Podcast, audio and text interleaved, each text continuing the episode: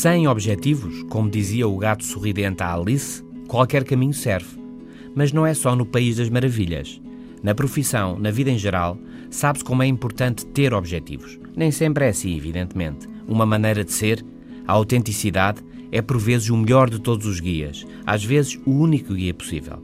Mas na complexidade da vida profissional e social de hoje, ter objetivos ajuda. Pode ajudar muito, diz a investigação, mas cuidado.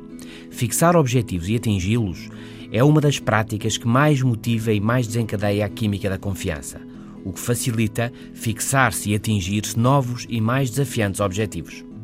Mas objetivos muito difíceis não ajudam. E objetivos muito fáceis também não. Os objetivos devem ser concretos. A sua avaliação deve ser clara, objetiva, passa o pleonasmo. Devem ser definidos no tempo e devem ser ligeiramente fora do meu alcance, mas ainda assim realistas, possíveis. Os objetivos não são um fim em si mesmo, são de facto instrumentais para o que faço e quero fazer.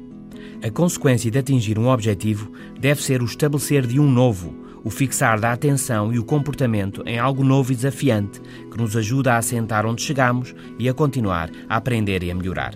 O progresso, a melhoria, são a recompensa. O bem-estar depende da luta por metas desafiantes e não em atingi-las.